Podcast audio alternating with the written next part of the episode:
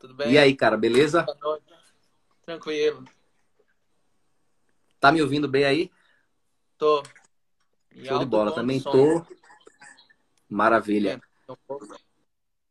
É. Graciela deu uma dica aqui, ó. Galera, aperta aí o coração para o Instagram avisar da live para os seguidores. É uma, uma das formas que o, que o Instagram entrega para mais pessoas.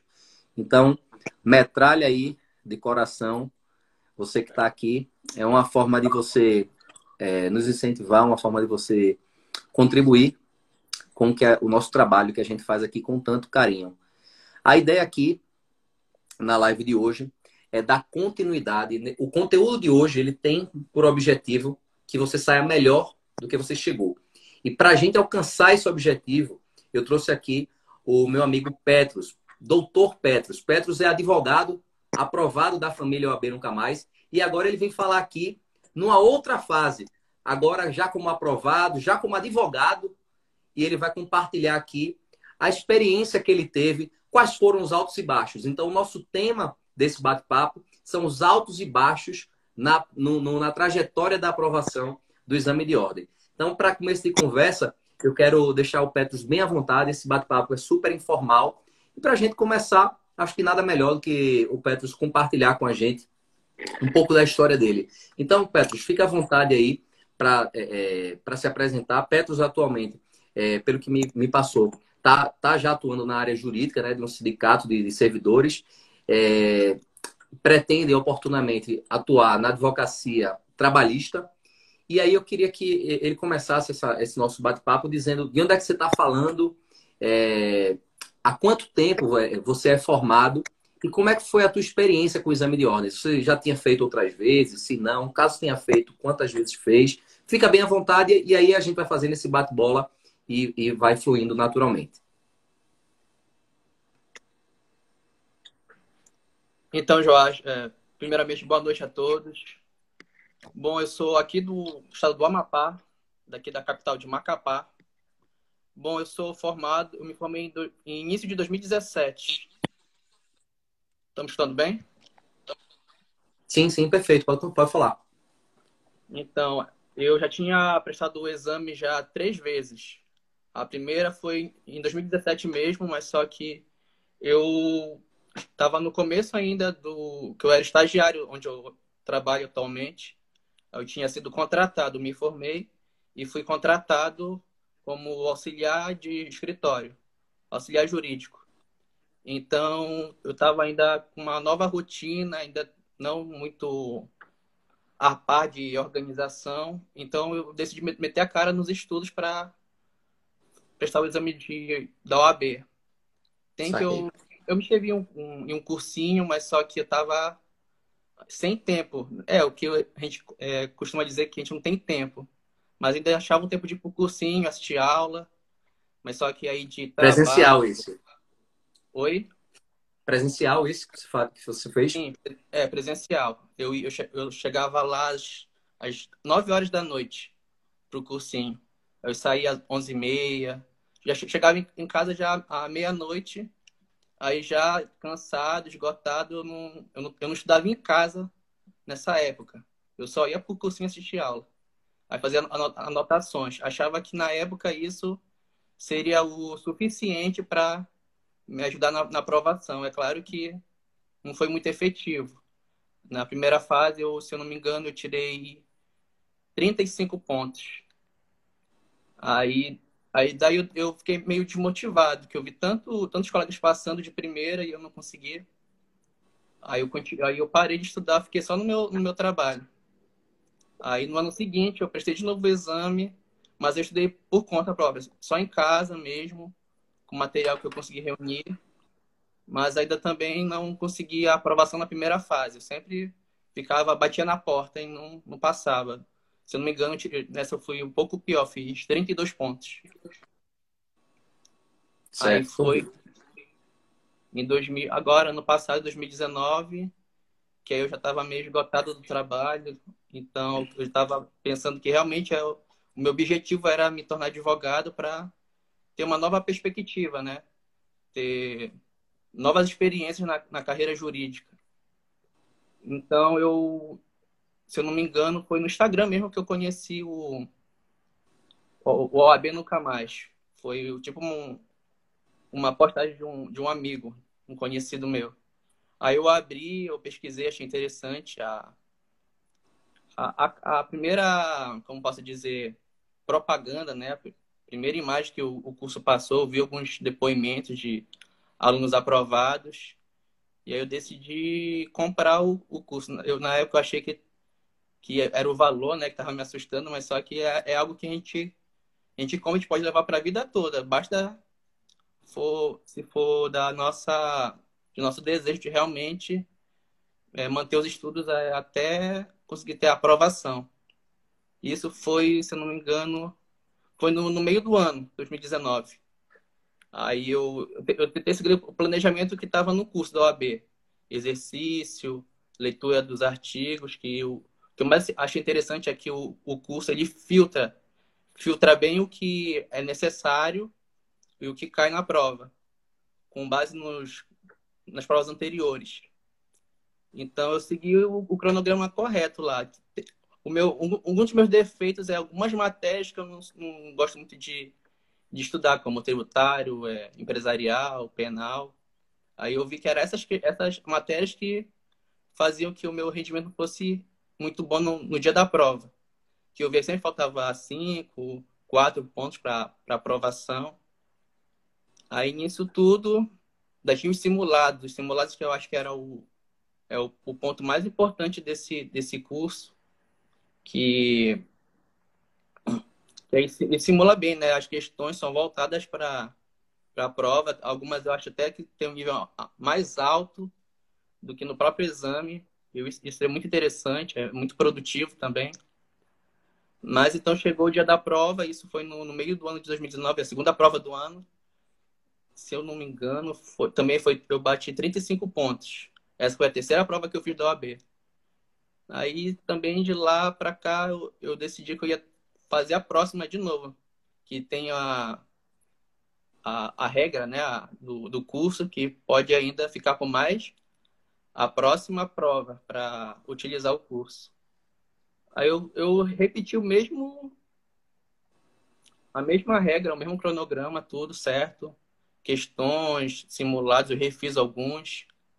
Aí eu vi tava, começou a melhorar o meu rendimento nos simulados que eu só fazia 35, 36. Aí começou a bater na casa dos 39, 40. Aí eu segui o planejamento. Só que por conta de emocional também, medo, insegurança, alguns problemas pessoais, eu estava ainda com receio. Aí eu, eu fui para a prova pensando, vou fazer o melhor que eu posso. Aí vamos ver o resultado no final. Aí eu, eu tava. Era a prova que tava mais nervosa, era essa. Foi a, agora a última prova de 2019. Eu, eu saí da prova meio sem entender o que eu fiz. Eu não, não lembrava muito direito o que eu tinha feito lá. Eu, eu sei que eu saí um pouco com esperança por conta de algumas, algumas matérias que eu sei que eu fui bem, como trabalho, processo trabalhista, o próprio estatuto da OAB. Aí, quando eu fui. No dia seguinte, eu fui ver o, o gabarito é, preliminar. Aí, pelo gabarito, eu fiz 43 pontos. Aí foi a, a felicidade, né? Que eu, que eu tinha conseguido, que eu nunca tinha passado pela primeira fase. Aí eu já comecei a pesquisar como é que, que funciona a, a, o curso para a segunda, segunda fase. Eu tinha escolhido a área que eu mais me identifico, que eu tenho mais facilidade, que é a área trabalhista. Aí é o, é o de praxe, né? É leitura, é refazer provas anteriores, fazer a, as peças que mais são cobradas. Com a sua ajuda, é claro, que eu agradeço demais, que foi até em finais de semana, do, sábado, domingo, mandava mensagem, você respondia.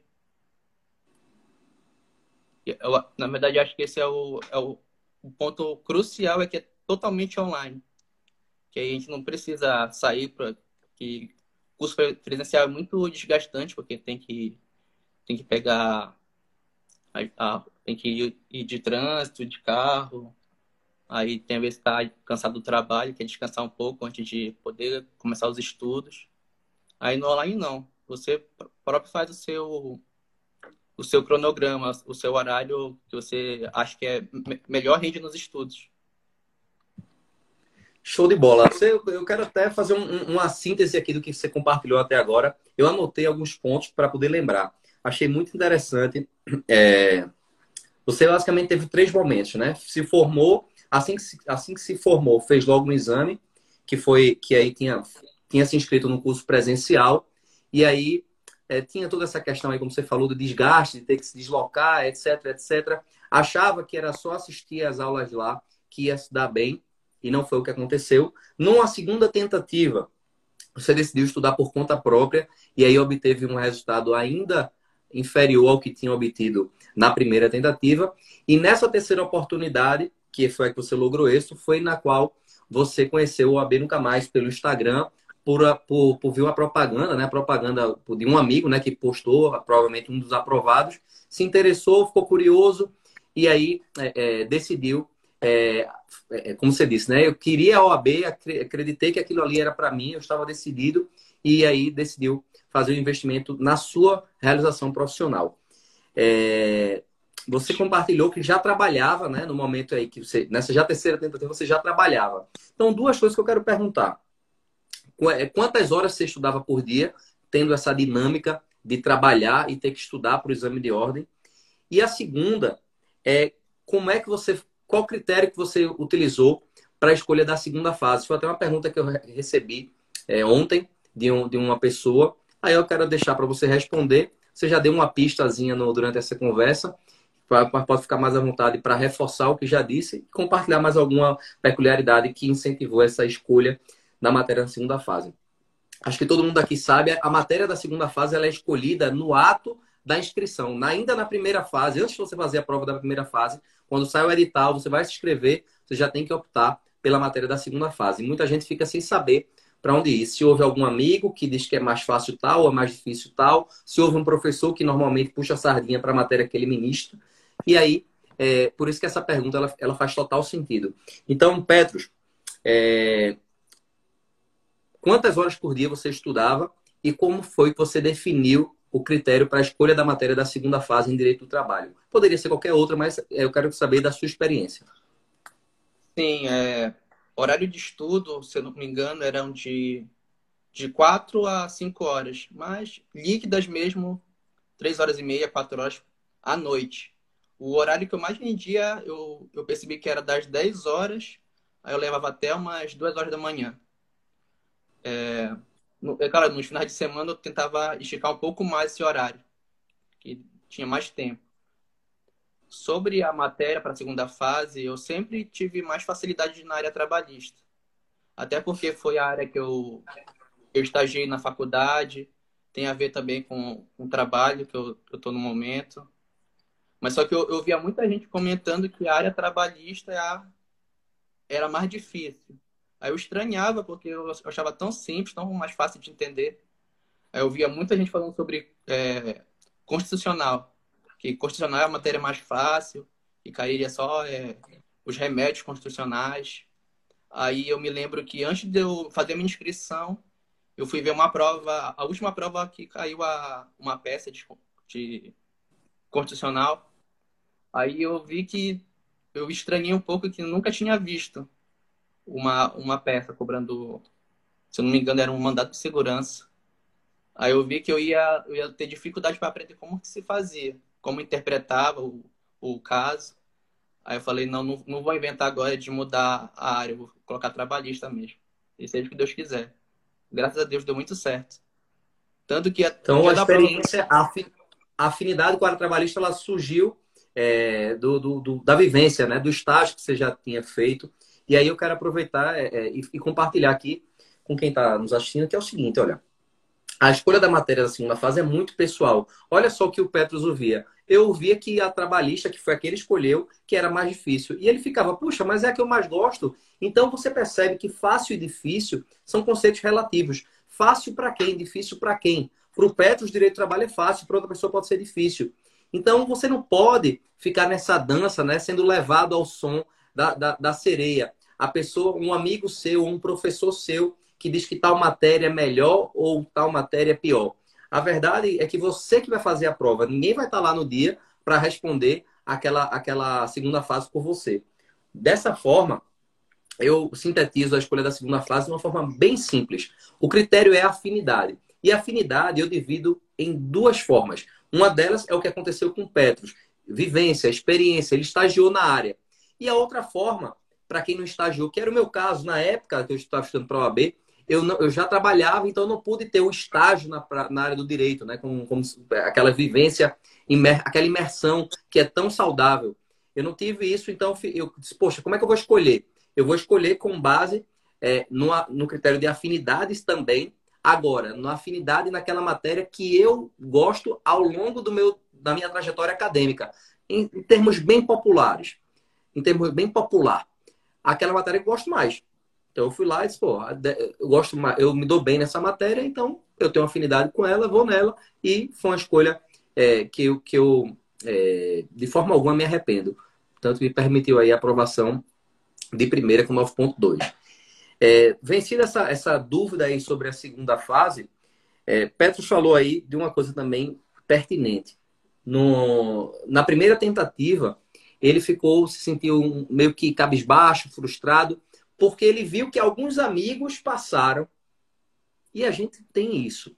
É natural do ser humano. A gente tende a se comparar com um amigo nosso. É aquela história, né? A grama do vizinho é sempre mais verde. E no exame de ordem, a gente às vezes se rebaixa por se comparar. Como é que pode um amigo meu que nem estudava, nem era tão inteligente assim, passou e eu não passei ainda? Então, esse tipo de, de, de afirmação, esse tipo de colocação, quando você fica dizendo isso para si mesmo, o resultado é um só: frustração. Esse tipo de comparação em nada ajuda, em nada ajuda. Você pode utilizar uma pessoa como referência para se inspirar. Poxa, aquele cara ali, vê? É um cara estudioso, é um cara é, é, eloquente, é um cara inteligente, ele tem uma estratégia de estudo tal, tal, tal. Beleza. Isso você percebe a forma como você fala é uma forma de elogio, é uma forma de você pô, se inspirar. É saudável isso. Agora, você se comparar, assim, poxa, por que eu não sou como aquele cara, hein? Parece que ele já nasceu sabendo direito. Como é que pode? Eu, sou, eu, eu aqui na minha situação não consigo ter o resultado que ele tem. Então, a gente, quando fala isso, a gente se compara de forma integral, nosso palco e nossos bastidores, apenas com o palco da outra pessoa. O que é que eu quero dizer com isso? Quando a gente vê um resultado, seja ele qual for, a gente só está enxergando o palco daquela pessoa. Explica melhor, Joás. Explico. Os bastidores, tudo que ela passou, os perrengues, as frustrações, os momentos de angústia, de dúvidas, de incertezas, isso a gente não vê. A gente só está vendo ali, poxa, esse cara virou advogado. Que sorte ele tem quão inteligente ele é. E a gente não sabe quais são os bastidores dele. A gente muito só julga com base no palco. Então, como a gente, não, na maioria das hipóteses, a gente não conhece os bastidores, essa comparação ela tende a ser irreal. E essa comparação irreal é, travou aí. Petro, está me ouvindo? Alô, alô? Petros, tá me ouvindo? Deixa eu habilitar o show. Petros? Galera, tá me ouvindo aí? Tá me vendo? Acho que deu uma travada aí. Não sei se foi Petros ou se fui eu. Eu habilitei os comentários aqui para vocês falarem. Estão me ouvindo aí? Estão me vendo? Responde aí, galera.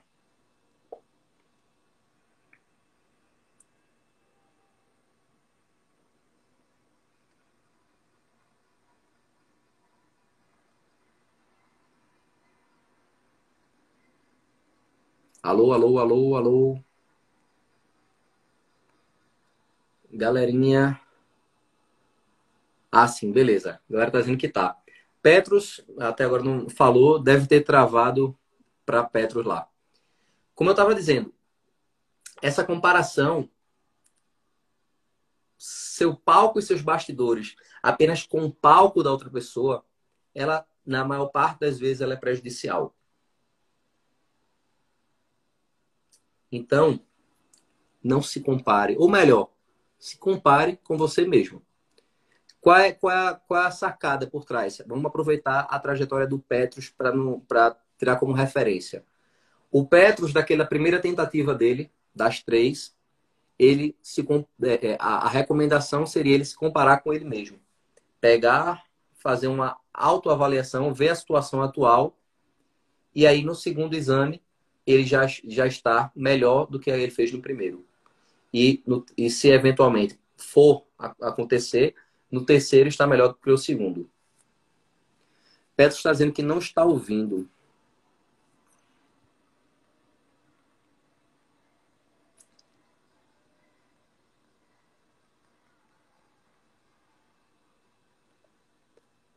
Falei aí para Petros entrar e sair novamente para ver se essa, essa questão ela melhora. Hum... Faz sentido isso aí que eu falei com vocês, galera? E me falem aí qual matéria vocês escolheram, vocês pretendem escolher para a segunda fase.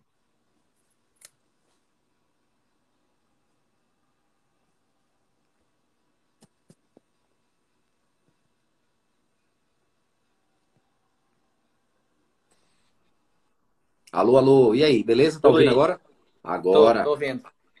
Show. Tô... É, a gente falou agora sobre comparação, da importância de você não se comparar com os outros, só consigo mesmo, porque essa é a maneira mais saudável, porque você se conhece, a ideia é você o autoconhecimento, diagnosticar a situação atual, corrigir as falhas e fortalecer os pontos fortes é a receita do bolo para o sucesso, quer seja profissional, quer seja pessoal. E aí eu perguntei aqui a galera qual qual é a, a área da segunda fase. Então, João Batista desse trabalho. Rita também trabalho. Geral tá- trabalho. Ah, só vai dar trabalho.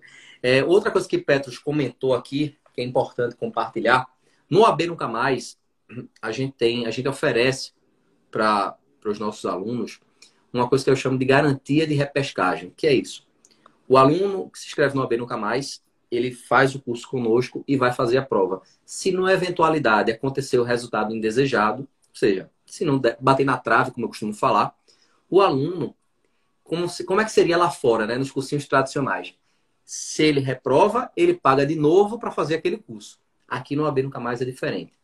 Em uma preocupação com você e com sua aprovação, a gente tem um compromisso.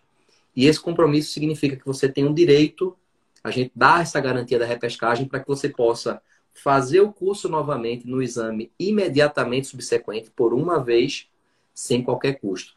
Então, pegando como exemplo prático, quem se inscreve para o 32 tem a garantia da repescagem, uma possibilidade, né? Espera que não use, mas se precisar, tem ali resguardado o 33 exame de ordem. Então é assim que funciona. É o famoso é, pague, é, leve dois, pague um. É, para ficar bem fácil a interpretação. E Outro ponto que o é, Adriana está dizendo aqui vai fazer tributário, Aurani, ou oh, Adriana penal, Aurani tributário, Domingues Bru penal, olha a galera do penal aí. Mariana tributário também, show de bola, galera. Outra coisa que o Petros ressaltou, que eu acho pertinente destacar, é a questão dos simulados. Os simulados do, do exame de ordem do AB Nunca Mais são 10 simulados no total. Cada um com 80 questões que nem a prova. Qual é a ideia? Se você vai fazer uma prova, se essa prova vai dizer se você passou ou não, a gente quer que você encare essa situação o máximo de vezes para você estar o mais preparado possível. E, e uma das peculiaridades é o, a, a, frase é uma: o treinamento duro para o combate ser fácil. Petros disse, poxa, tem questão lá que eu achava que era até um pouco mais difícil do que o da prova, de propósito. Treinamento duro para que o combate seja fácil. Se você encontra uma situação desafiadora na sua preparação e consegue, mesmo que não tão, não tão bom quanto você gostaria, mas consegue passar por aquilo ali, na hora da prova, se a prova vier difícil, você passa. Se vier fácil, você passa também. Se você se prepara de uma forma é, mais ou menos, empurrando com a barriga, se a prova vier difícil, não passa. Então, essa é, é a, a, a, receita aí do sucesso, pela é, razão pela qual você vê essas aprovações do AB Nunca Mais. É... DJ é Djavan, né? Djavan Rosa Barros. Trabalho segunda fase. Show de bola. Travou aqui o do Petros ou, foi, ou é o meu? Me falem aí se vocês estão me ouvindo no, no, normal. Tá ouvindo aí, Petros?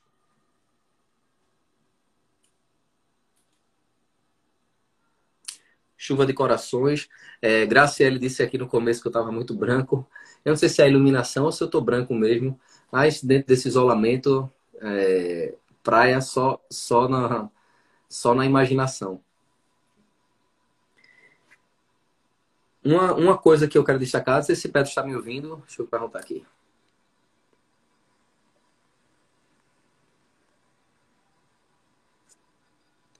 Comentei aqui. É, diante dessa suspensão, vai ter oportunidade de, de, de, entrar nessa turma do AB Nunca Mais para o 32º exame? A resposta é sim a gente abriu uma janela de oportunidade para quem desejar ingressar nessa turma e tem uma condição especial, uma promoção diante do, do cenário de, de, de corona, etc. A gente bolou algo especial. E quem quiser ma saber mais detalhes, eu vou colocar aqui.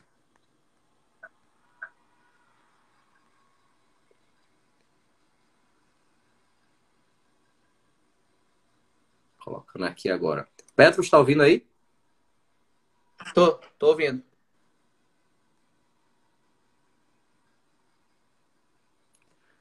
Compartilha aí com a gente, nessa reta final aí dessa live.